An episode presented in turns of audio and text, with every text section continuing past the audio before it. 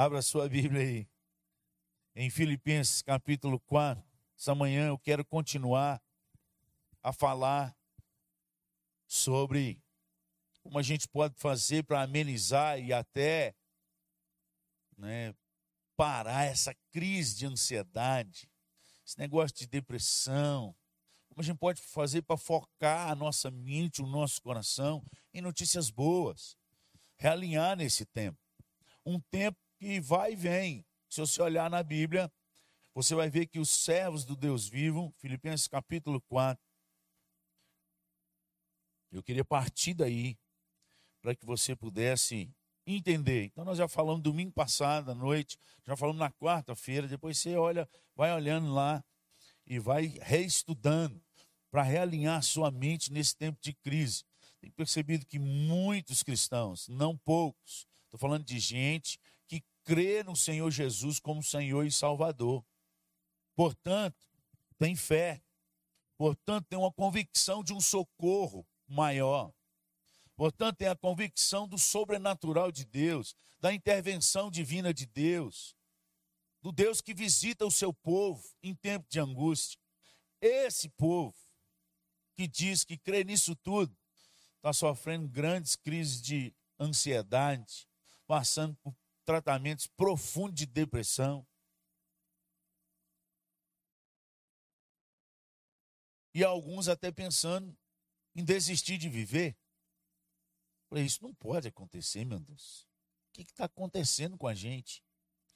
Onde nós estamos errando?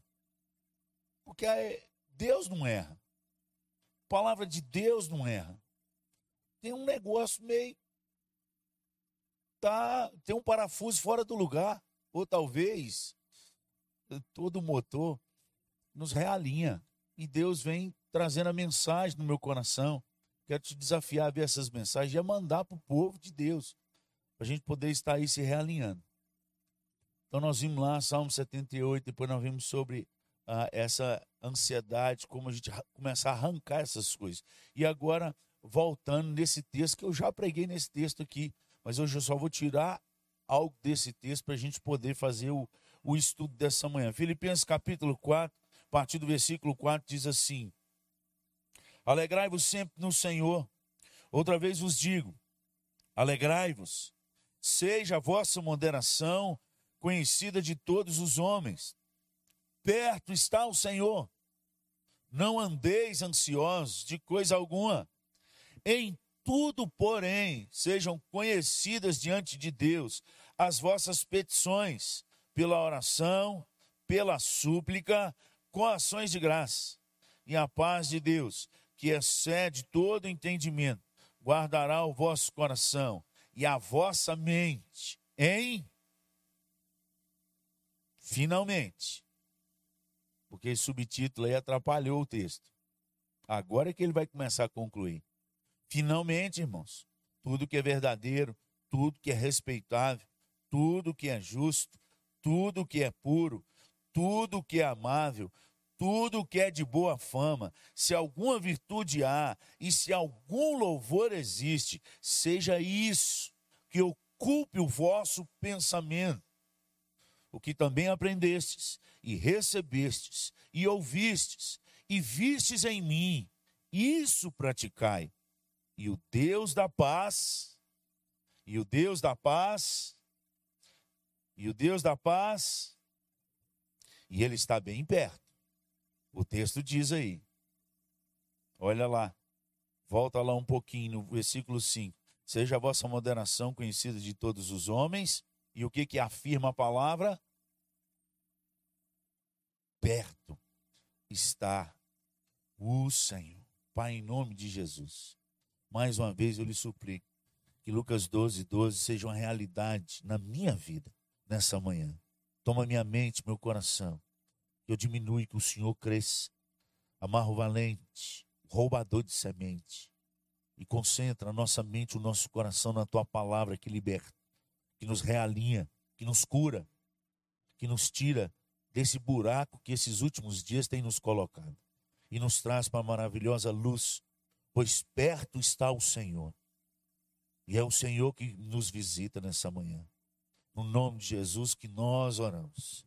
Amém e amém.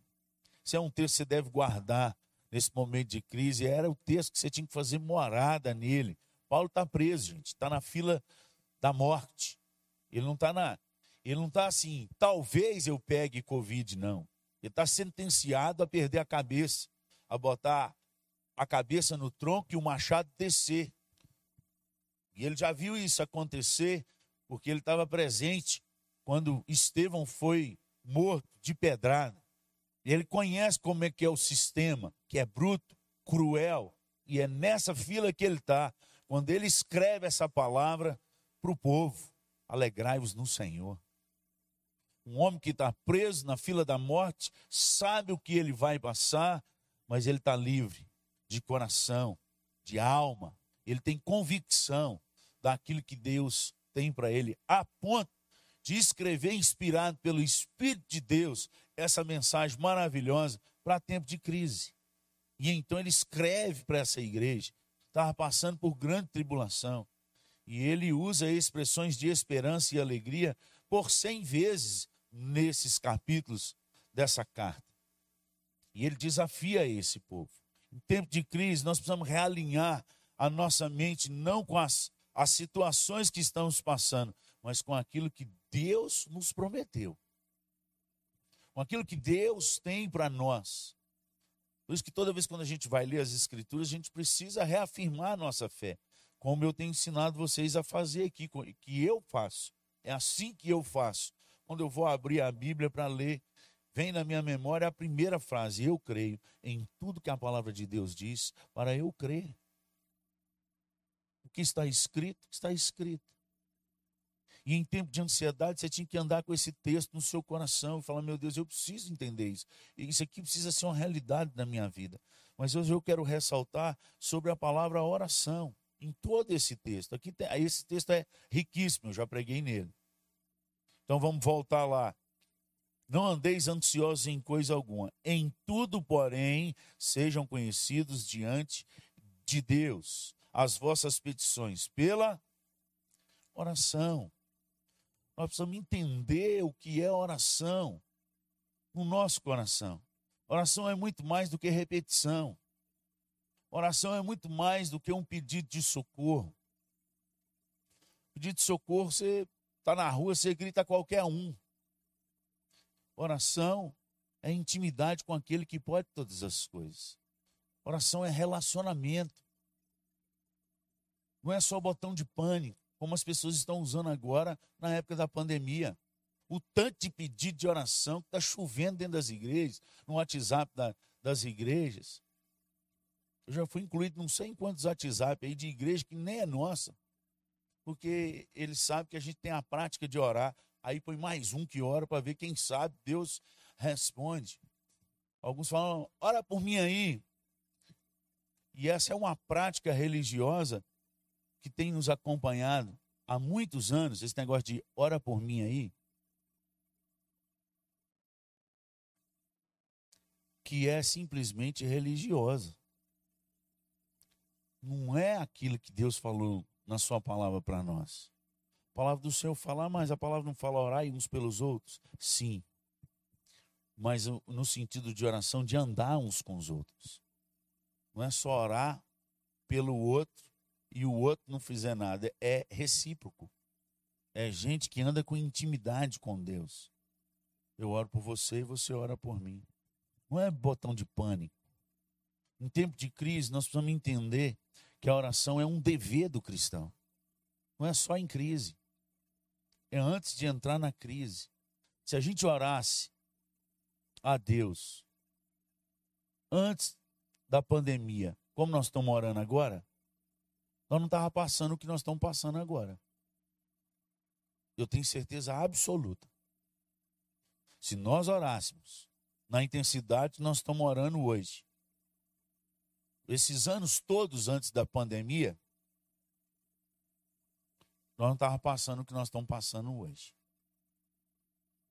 Porque todo mundo que orou com intensidade como nós estamos orando hoje e levou isso como vida, uma vida de oração, Deus nunca deixou ele ser pego de surpresa. Lê a Bíblia que você vai ver. Com raríssimas exceções. Elias era um homem semelhante a nós, sujeito aos mesmos sentimentos. Está lá em Tiago, capítulo 5. E você vai ler lá, pelo que eu creio, lá pelo versículo 17, mais ou menos. E orou com instância. E Deus atendeu. E por três anos e seis meses não choveu sobre a terra. Depois ele voltou a orar. Quando ele encontra com o rei Acabe,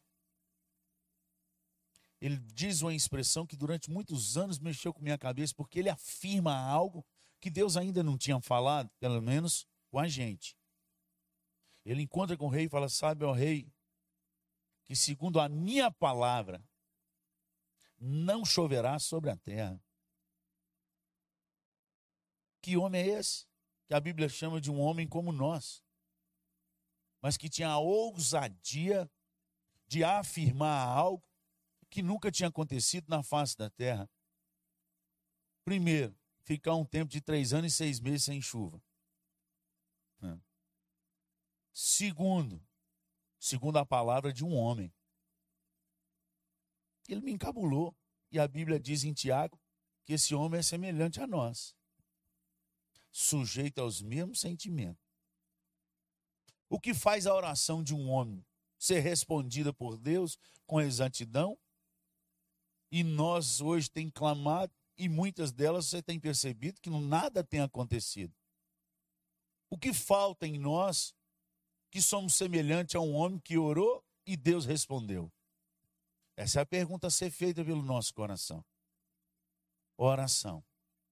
O que é orar? Como orar? De que intensidade orar? E por que a oração não tem sido respondida nesse tempo dos últimos dias? Muitas delas não têm sido respondidas. Então eu queria que a gente pensasse nessa manhã sobre isso. A gente precisa pensar e, e, e levar alguns textos que falam sobre isso.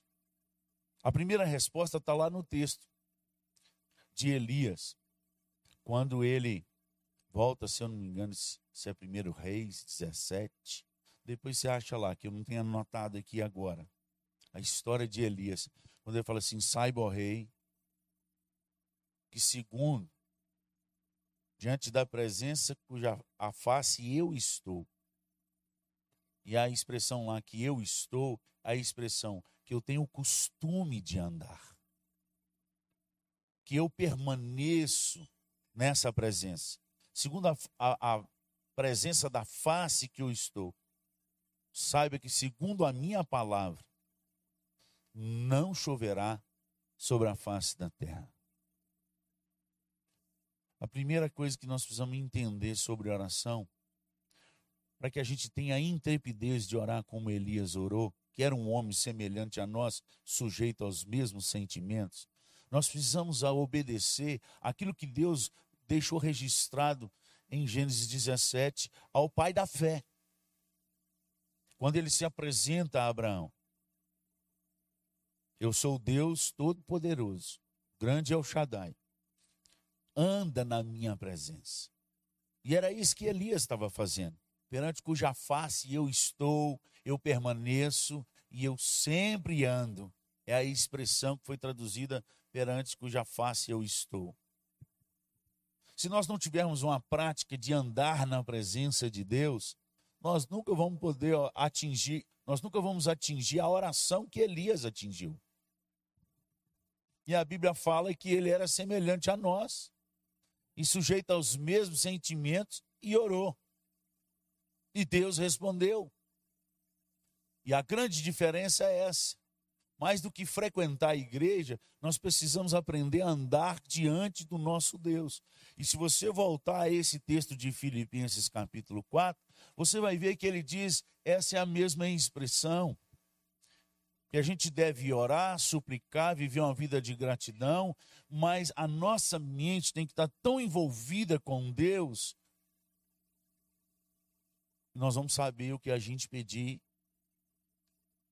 ao ponto de aquietar o nosso coração. Onde que está isso? O versículo 8. Finalmente, irmãos. Ele passa uma lista de coisas que deve ocupar a nossa mente e o nosso coração. São as coisas que Paulo diz que se nós dizemos que temos Cristo Jesus, isso é Colossenses capítulo 2, versículo 6 e versículo 7. Ora, como recebestes a Cristo Jesus, o nosso Senhor, assim andai nele. Então tem um padrão. Deste modo, e aí ele fala: andai nele, radicado, que é enraizado, profundidade. Não é só de dizer, de vir na igreja, de ser batizado, de saber teologia ou lei da igreja presbiteriana, não, é andar com Deus. É raiz. Uma árvore que tem raiz profunda pode vir qualquer tempestade, arranca uns galhos, mas ela permanece de pé. Radicado. Mas ele diz: edificado construir, desenvolvimento, cresça, desenvolva. Pare de ser essa criança. Você converteu lá com 15, 17 anos e fica com as mesmas brigas e as mesmas confusão, hoje com 60, 70 anos. Não mudou, não cresceu, não amadureceu. Se edifique, desenvolva essa salvação. Crente maduro, ele não fica perdendo conversa fiada nos corredores da igreja, não. Quem disse isso foi Paulo, quando ele chama uma igreja inteira de criança. Lá na igreja de Corinto, capítulo 3, primeira, primeira carta de Paulo aos Coríntios, capítulo 3, confere lá.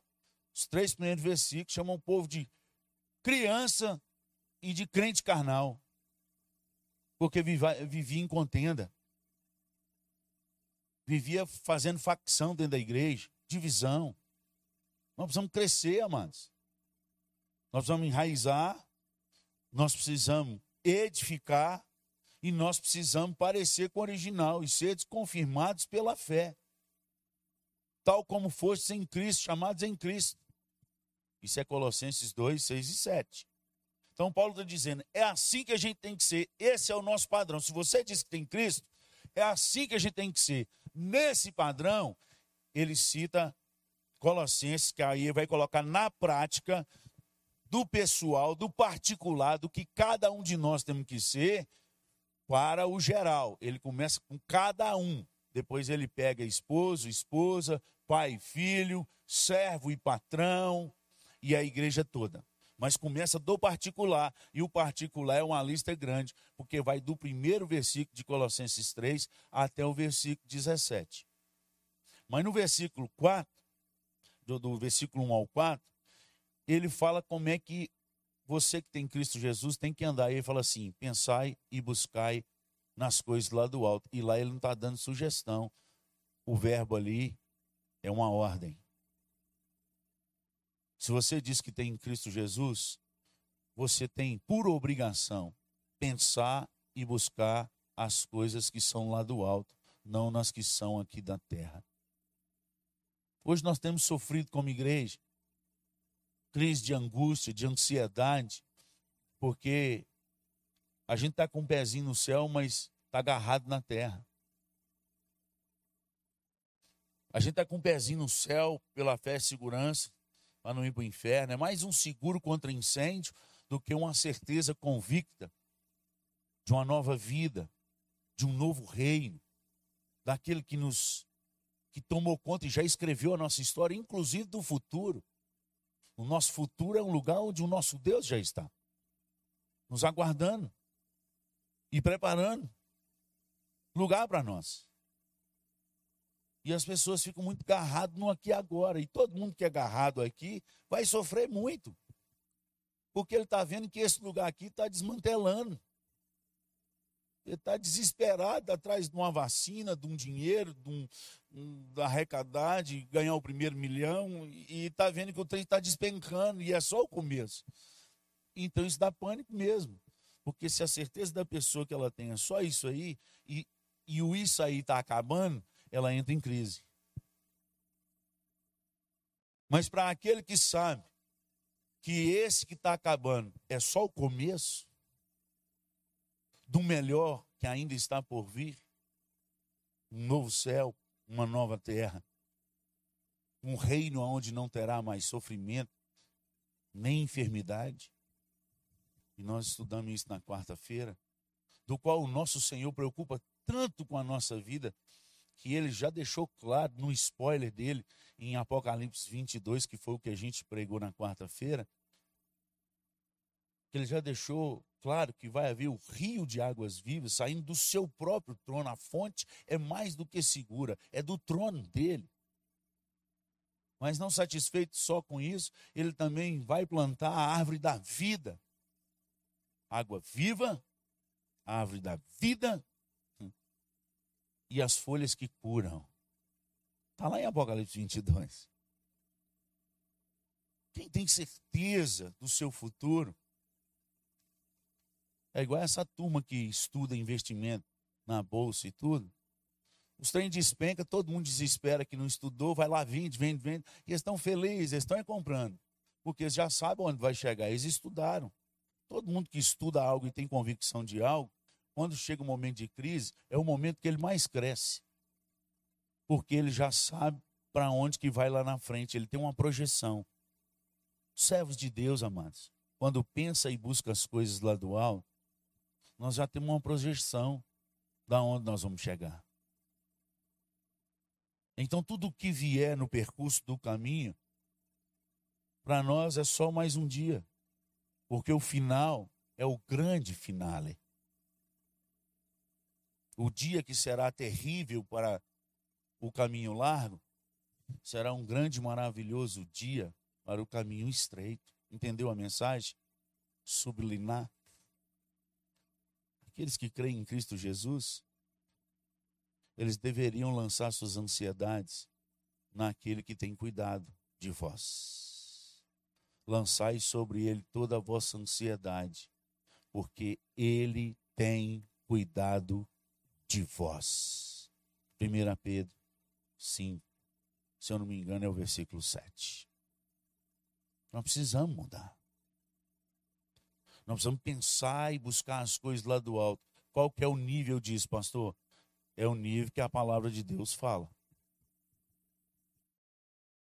É todos os dias, porque lá pensar e buscar é todo dia. Depois ele fala, fazer e pois morrer a vossa natureza terrena. Mas a primeira coisa é pensar e buscar. Se você não pensar e buscar as coisas do alto, você não tem condição de fazer morrer a sua natureza terrena. Uma depende da outra. Porque é o espírito que vivifica. A carne não. A carne leva a uma vida de morte e de transtorno. Mas o espírito do Senhor leva a gente a um caminho de vida e de paz. Onde que está isso? Romanos capítulo 8. Que é o capítulo do Espírito Santo da obra do Espírito Santo na vida daqueles que são eleitos. E num desses versículos fala que o caminho do Espírito Santo, quando o Espírito Santo inclina os nossos corações às coisas espirituais, nos leva a um caminho de vida e de paz, e não de angústia, de morte, de ansiedade. Então, nós, como povo de Deus hoje, nós temos até proclamado uma fé verdadeira, mas nós temos andado muito pouco nessa fé. Porque quando a gente anda nessa fé, ela gera vida e gera paz. E se não tem gerado isso enquanto a gente está caminhando no meio dessa luta, tem alguma coisa errada com o que nós estamos procedendo e praticando. A palavra do Senhor diz que em qualquer tempo, não é só tempo de crise, nós temos que viver uma vida de oração, uma vida de buscar a Deus, de pensar as coisas lá do alto. Olha aí para você ver o outro texto que eu quero que você abra. Lucas, capítulo 11, versículo 1. Olha aí. De uma feita estava Jesus orando em certo lugar. Quando terminou, um dos seus discípulos lhe pediu: Senhor, ensina-nos orar como também João ensinou os seus discípulos. E então, o texto diz, versículo 2: Então ele os ensinou. Oração é um processo de aprendizado. Não é eu vou fazer uma oração na sua cabeça para Deus te dar sabedoria para você orar. Você aprendeu a orar. É um processo. Leva tempo para esse negócio descer na nossa mente. Qualquer aprendizado que você tem na sua vida é um processo. Hoje você, se hoje eu tenho facilidade para falar em público, é porque teve um processo na minha vida. Te contar algo que você não sabia. Na quinta série, seria sexto ano, né? No sexto ano, quando faz aqui as provas de leitura, leitura oral na sala, que a professora de português põe a gente lá na frente, no meio da sala, e aquilo vale nota para fazer a prova. E tinha que ler uns textão grandão, para mim parecia quase que o, o livro de Salmos todo. Porque eu tinha pavor de fazer aquilo. Todas essas provas eu faltei. Todas. Eu tinha medo de falar em público. Eu tinha pavor. Não gostava. Falei, se eu travar, se eu. Não, isso não é para mim, não. Então eu estudava a gramática para nas outras provas ser tranquilo. E no dia que eu esquecia que tinha essa prova, e então eu ia para a aula, eu dava um problema de intestino que eu ia para o banheiro uma aula antes e matava aquela aula toda dentro do banheiro. Não faz isso, não. Isso é só para falar. É testemunho, é incentivo para você fazer, não. Era eu. Mas um dia Deus me chamou para o ministério. E então Deus começou a preparar e fez o processo. Ninguém nasce sabendo as coisas. A gente só tem habilidade é, nas coisas que a gente faz, dirigir, mexer com computador, celular, essas coisas, porque é um processo. Oração, gente, é um processo de ensino e de prática. É por isso que tem muita gente, quando o pastor, aliás, eu não faço isso. Porque eu lembro que eu falei com vocês que eu detestava falar em público. Então, quando eu ia para o culto, e tinha aqueles pastor mais antigo, que na hora do tempo, na hora do, do culto, assim, da liturgia, ele ficava assim, olhando para o culto, e aí falava assim: Fulano, faz a oração para nós. Hã? Os mais novos não sabem o que é, que pelo menos os mais novos que é que eu sou o pastor não sabe o que é isso, não. Mas os antigos aqui sabem. Que a gente ficava assim na cadeira, assim, sentava perto de uma pessoa que era maior do que a gente. Se não fosse maior, a gente abaixava na cadeira, assim, ó. E o pastor procurando e eu sei, ó. Ou então abaixava dava uma unção de leitura da palavra na hora que o pastor ia pedir que abaixasse assim, abrir a Bíblia, ficava folheando a Bíblia. Só para o pastor não te achar. Você lembra? Não, eu não sei orar. Não ora, não pede para mim não, porque eu não sei orar. Por que, que você não sabe orar? Porque é um processo. É prática. Quando você fala comigo assim, pastor, eu não sei orar, o que eu leio na, a minha memória, o que faz a leitura de você é que você não tem prática de oração. Não é que você não sabe. Porque uma criança também não sabe andar. Mas ela não vai ficar 50, 60 anos sem saber andar, não. Um dia ela vai aprender a andar, porque é processo. Oração é um processo. Jesus ensinou os seus discípulos. E ele deixou a estrutura. Agora, a gente, a gente precisa aprender a orar para que essas crises de ansiedade não dominem o nosso coração. Porque elas vêm. Mas quando elas chegam, se a gente aprender a orar, elas têm que sair na mesma rapidez que elas entraram, no nome poderoso de Jesus Cristo. Porque o Senhor nos ensinou a orar. Só que a gente precisa andar no processo. Quando você vai dirigir, eu já te falei isso aqui, vai fazer prova para tirar carteira de habilitação. Se o, o, o professor que está lá te avaliando, o avaliador lá, se ele falar com você assim, converge à direita, aí você fala assim no seu coração, eu não, eu vou convergir à esquerda, o carro é meu. O que, que acontece com você? Foi reprovado. Porque você estava sendo provado, ele mandou você dirigir e virar à direita e você decidiu, porque você é dono de sua vida, porque o carro é seu, virar à esquerda. É exatamente isso que a gente tem feito dentro da igreja. Tem um povo que está entendendo o pacote da salvação pela graça tudo errado. Ele acha que no pacote da salvação pela graça está incluído, inclusive, que a vontade dele é que tem que prevalecer. Já que ele é salvo pela graça, Deus me salvou, eu faço o que eu quero e eu vou ser feliz. Porque não é pelas coisas que eu faço que eu sou salvo. Então eu vou fazer o que eu quiser. Não entendeu o evangelho? Não entendeu o pacto da graça? Aliás, meu filho, deixa eu te falar nessa manhã, você precisa nascer de novo. Você está no caminho largo. Você não conhece esse Deus que você está pregando. Você está conhecendo um Deus de ouvir falar. Você ainda não teve experiência com esse Deus. Porque aqueles que são agraciados pelo pacto da graça e eleitos em Cristo Jesus, eles andam num caminho de santidade, porque o seu Deus é santo. E um caminho de santidade não é o que eu quero, é o que Deus quer. O caminho de santidade não é o padrão que eu sou, é o padrão que o meu Deus é. Sede santos, porque eu, o Senhor, vosso Deus, sou santo. Não é o pastor, não é o presbítero, não é o diácono, porque as igrejas têm essa mania. E aqui não foge disso. Eu já cheguei aqui encontrando um monte de gente assim. Quando vai chamar alguma coisa ou chamar na, na direção daquilo que a palavra de Deus fala, falou, não é só eu que sou assim, não, pastor. Presbítero fulano de tal, diácono fulano de tal, a irmã fulana de tal. Ó, aqui na igreja está assim, ó. O padrão deles é o povo que está dentro da igreja, não é Deus que é santo, não. Não entendeu nada do evangelho. É por isso que está sofrendo angústia, ansiedade, está se lascando e não está nem sabendo sair dela. Está vivendo um padrão fora dos padrões de Deus. Nós precisamos aprender a orar. Então, padrão de oração de Deus, primeiro, Deus tem que nos reconhecer como filhos. Pai nosso que está nos céus. Não é qualquer oração que chega nos céus.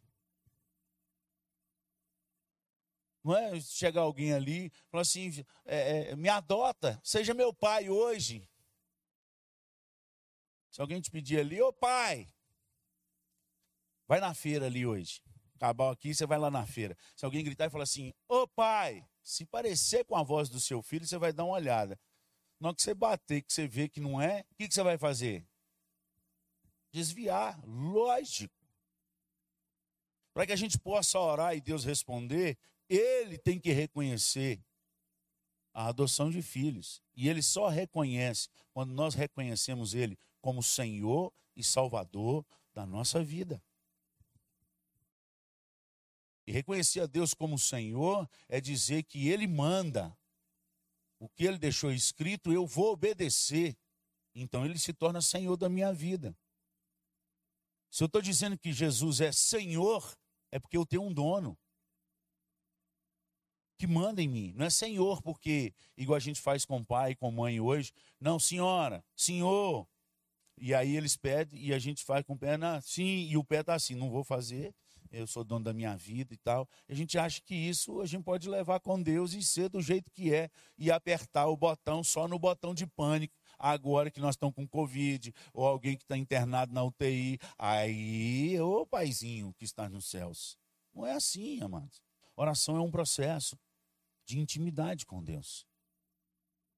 Pai nosso estás nos céus. É um processo não só de reconhecer a Deus como Pai e Senhor, mas de andar no caminho que Ele pediu para nós andar. Santificado seja o teu nome. Deus já é santo. Santo, santo, santo. Abre Isaías 6 que você vai ver lá. Os anjos que não pecaram precisavam de tampar o rosto para chegar na presença de um Deus santo.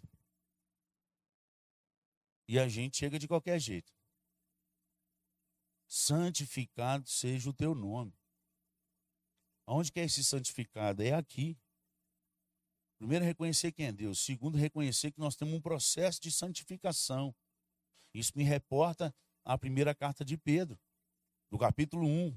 Se você ler lá a partir do versículo 13 até o versículo 22, você vai ver que é um processo de santificação em todos os atos da nossa vida, no falar, no não xingar, fazer pois morrer a natureza terrena,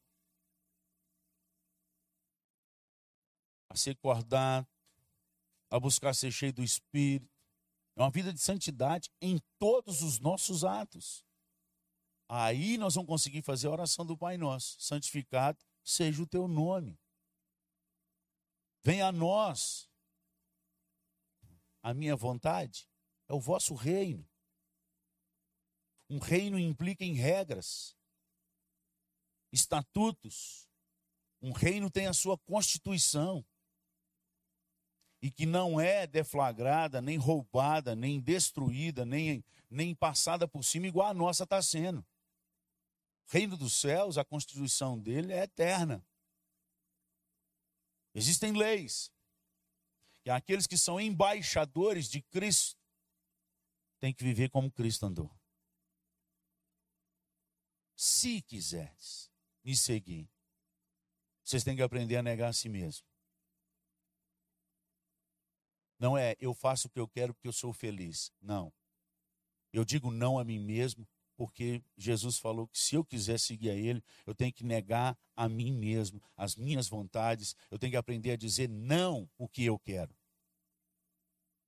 Eu tenho que aprender a decidir que eu posso morrer a qualquer momento por Ele. Tome a sua cruz. Morrer as minhas vontades, morrer os meus desejos, morrer a minha vontade de xingar o outro, morrer a minha vontade de, de vingar o outro. Eu tenho que morrer. Porque ele falou: quer me seguir? Então morra. Para depois me seguir. Venha o teu reino. Seja feita a tua vontade. Ô oh, amados, quantas vezes nós rezamos o Pai Nosso? Qual a diferença de oração para reza? Rezar, a palavra rezar significa repetir várias vezes. A palavra orar significa desenvolver relacionamento, falar com alguém e alguém falar com você. A reza é uma via de mão única, a oração é uma via de mão dupla. A gente fala e tem que escutar. Seja feita a tua vontade, assim na terra como nos céus. Aí a ansiedade sai. Quando a gente aprende o processo da oração, porque ele ensina: o pão de amanhã, dá-nos hoje. Ele está falando para te pedir o pão de 10 anos, de um ano.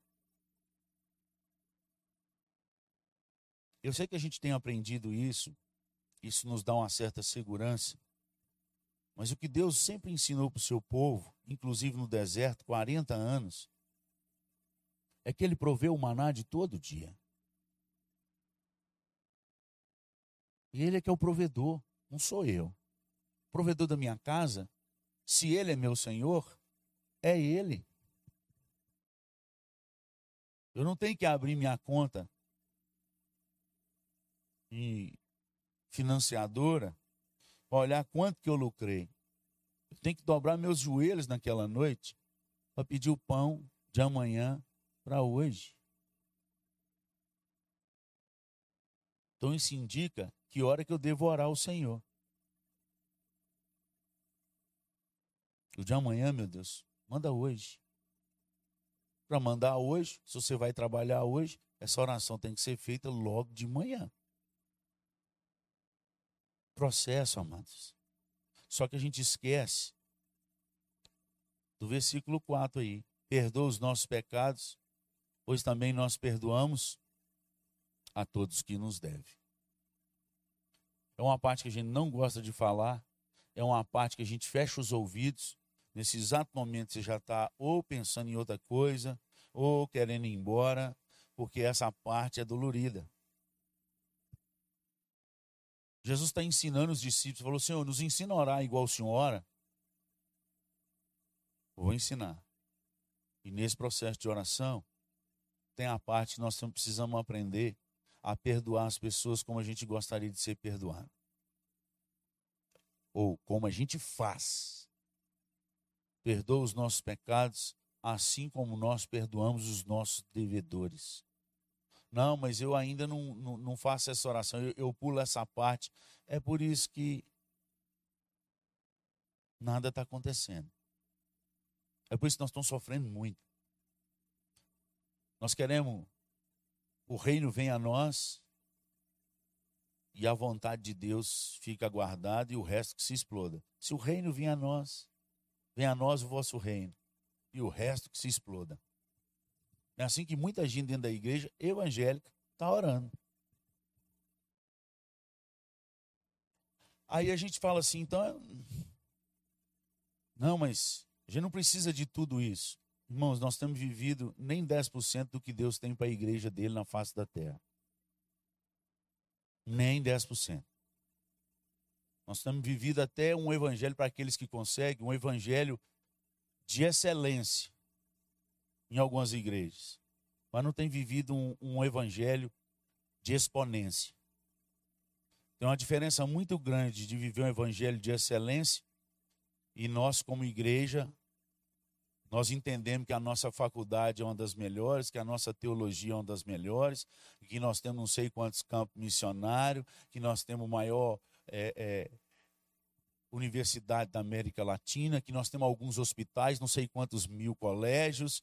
Então nós temos um evangelho de excelência dentro da nossa igreja, mas um evangelho de exponência, exponencial, significa cumprir o mandato que Jesus disse em, Mateus capítulo 5, do versículo 14 ao versículo 16, desemboca no 16, dizendo: Assim também brilha a vossa luz diante dos homens, para que eles, vendo a vossa luz, glorifiquem a Deus que está nos céus. Se a glória é nossa e da nossa instituição, nós atingimos um evangelho de excelência, mas nós não atingimos um evangelho de exponência, de exponencial, exponencialidade, que transcende, que transcende a excelência. É um evangelho elevado a D, de Deus. E não um evangelho elevado a IPB. Entendeu o recado? Nós somos mais um no meio da multidão. Podemos ter excelência. Se a gente não for exponencial, nós nunca vamos atingir o coração de Deus. Agora eu vou trazer para mim e para você. Se só o nosso nome está sendo falado por aí, nós atingimos um evangelho é, de excelência. Não um crente excelente. Não, esse pastor é crente. É excelência. Agora, quando é que isso vira exponencial? Quando alguém começa a confessar e ter, não é você. Quando alguém olha para a sua vida, como olhou para a vida de Elias e comentou com o marido: Vejo que esse homem que passa todo dia por nós é um santo homem de Deus. Ele atingiu a exponência. Exponencial. Foi elevado a Deus. A glória foi de Deus. Quando a gente anda na rua, o que os outros têm dito de nós? Que as pessoas pensam de nós? Estou nem aí porque as pessoas pensam de mim. Deveria estar. Porque nós somos servos de Deus. E nós precisamos melhorar isso aí, no nome de Jesus. Processo de oração. Se a gente não entender esse processo de oração, não tem como a ansiedade sair do nosso coração. Orar é isso. É andar nesse processo de confissão de pecado, de viver a vida como Deus. E outra coisa que ele fala assim: nos livra do mal, não nos deixe cair em tentação, mas livra-nos do mal. Está aqui nesse texto de Lucas 11, mas está no, no texto de Mateus, na oração do Pai Nosso. E o cair em tentação não é eu tropeçar e cair. Eu fiquei imaginando isso a vida toda, porque a expressão que está ali no texto, no português, é não nos deixe cair. Mas a expressão no grego ali, não deixe eu puxar sobre mim a tentação. E aí muda todo o sentido da coisa. Cair é um acidente. Porque eu estava andando, igual aconteceu com minha mãe, ela estava na beirada, e caiu, acidente. Teve culpa. Puxar sobre si, você pensou antes. Não, não deixa eu puxar a tentação sobre mim. Essa é a expressão. Tanto no texto da oração no Pai Nosso, quanto no texto que Jesus fala assim: vigiai e orai para que não entreis em tentação. Ali o texto é a mesma coisa, para que não puxe sobre vós. Se a tentação já está caindo sobre você, é porque nós não temos orado o suficiente do qual Jesus falou que a gente deve orar. Vigiai e orai para que não entreis. A medida é essa. É não entrar. Não é acontecer, cair e depois orar para livrar. Essas coisas vos escrevi, filhinhos. 1 João capítulo 2. Para que não pequeis. Não é a segunda parte, como a maioria da turma que já gosta e tem a prática de pecar, ama o versículo. Se contudo pecares, tens advogado de junto ao Pai, e o meu advogado é bom demais. Não. Essas coisas vos escrevi para que não pequeis. Entendeu um pouquinho sobre oração nessa manhã? Oração é um processo. Oração é intimidade. E eu termino com a palavra que oração é um dever de todo cristão. Lucas capítulo 18. Eu não vou ler todo o texto, mas o versículo 1, quando Jesus vai falar também sobre oração, ele fala: Passa-vos a contar uma parábola sobre o dever. Dever de sempre orar, sem nunca esmorecer. Esmorecer não é uma opção para aqueles que andam com Deus. Talvez abatido, mas não destruído. Tem tempos de abatimento na nossa vida, mas nós não podemos parar.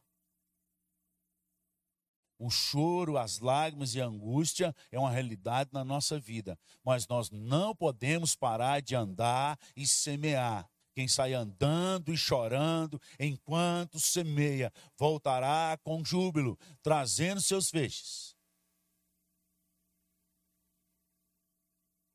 Esmorecer não é uma opção para servo de Deus. Passo-vos a lhe contar uma parábola sobre o dever de sempre orar sem nunca esmorecer. Foi o Senhor Jesus que deu esse mandamento e depois ele conta a parábola aí da viúva que importunou o juiz, até que ele respondeu. Nós não podemos parar agora, amados. Não está fácil. Mas a luta nossa continua. Nós temos um Deus que responde oração. Bendito seja Deus que não me rejeita a oração, nem afasta de mim a tua graça. Quem anda debaixo da graça do Senhor, ora até Deus responder. Que Deus te abençoe nessa manhã e que a gente possa realinhar nesse processo, porque só assim, amados, só assim é que essas ansiedades vai sair de nós. É que a paz de Deus, que excede a todo entendimento, vai tomar conta da nossa mente e do nosso coração. Oração é muito mais do que uma mágica. É muito mais, é um processo de obediência, de desenvolvimento, de dever, de perseverança, orar com instância. Pois Elias era um homem semelhante a nós e orou com instância.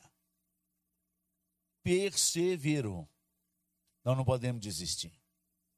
Que Deus tenha misericórdia de nós e que a gente possa atingir a mais do que a excelência possamos ser exponenciais na nossa geração. No nome de Jesus. Aquele que pede, recebe. Aquele que busca, acha. E aquele que bate na porta, essa porta vai abrir. Isso foi Jesus que falou, mas depois desse contexto que eu te ensinei essa manhã. Muita gente pega só Lucas capítulo 11, a partir do versículo 7 aí que tem registrado, não, quem pede recebe, quem busca acha, aquele que bate na porta, Deus vai abrir, mas não quer perdoar irmão. A oração do Pai Nosso vem antes desse texto. Está em Lucas 11. Abre e lê. Perdoa os nossos pecados, assim como nós perdoamos os nossos devedores. Deus dá, Deus deixa se achar e Deus abre essa porta para quem ora a Ele e crê que a vontade dele vai ser melhor em qualquer situação, seja feita a tua vontade, tanto na terra como nos céus. Que Deus nos acorde nessa manhã, que a gente possa realinhar as nossas orações, a nossa vida de fé, naquilo que Deus prometeu. Nós estamos precisando virar essa chave, amados, porque a chave do impossível só se vira num caminho de obediência e de santidade. É por isso que o impossível parou de acontecer em muitos lugares. Não é porque Deus não precisa mais fazer. Igual alguns púlpitos se pregam por aí. Deus não precisa mais fazer. Por isso que a palavra de Deus é suficiente e eficiente. Eu digo com todas as letras, essa expressão é um grande sofisma. O que é um sofisma? São verdades com um pouco de mentira que Deus é suficiente e eficiente, a palavra de Deus é suficiente e eficiente para nós e nós não precisamos mais nada, isso é verdade. E que por causa disso Deus não faz mais, é uma grande mentira do diabo colocado dentro dos nossos dentro das nossas igrejas e muitas vezes do público. Não é por causa da minha incapacidade e não é porque eu, eu não vejo e nem sinto que Deus parou. Deus não depende de milagres? Não. Ele não depende nem de mim nem de você, que ele falou que se nós calarmos, ele levanta a pedra e faz as pedras clamarem. Das pedras ele suscita, ressuscita filhos de Abraão. Ele não precisa nem de mim nem de você. E nem por isso quer dizer que ele não se importa comigo e contigo, e que ele continua salvando vidas, e que ele continua perdoando pecados, e que ele continua manifestando a sua glória a eu e você que não valemos nada, mas mesmo assim ele tirou o preço do nada e falou: agora o seu preço é o preço de sangue do meu filho. Do nada, nós passamos a, a ter o maior valor em todo o universo. Que Deus nos levante como igreja do Senhor. Pare de ser essa igreja derrotista.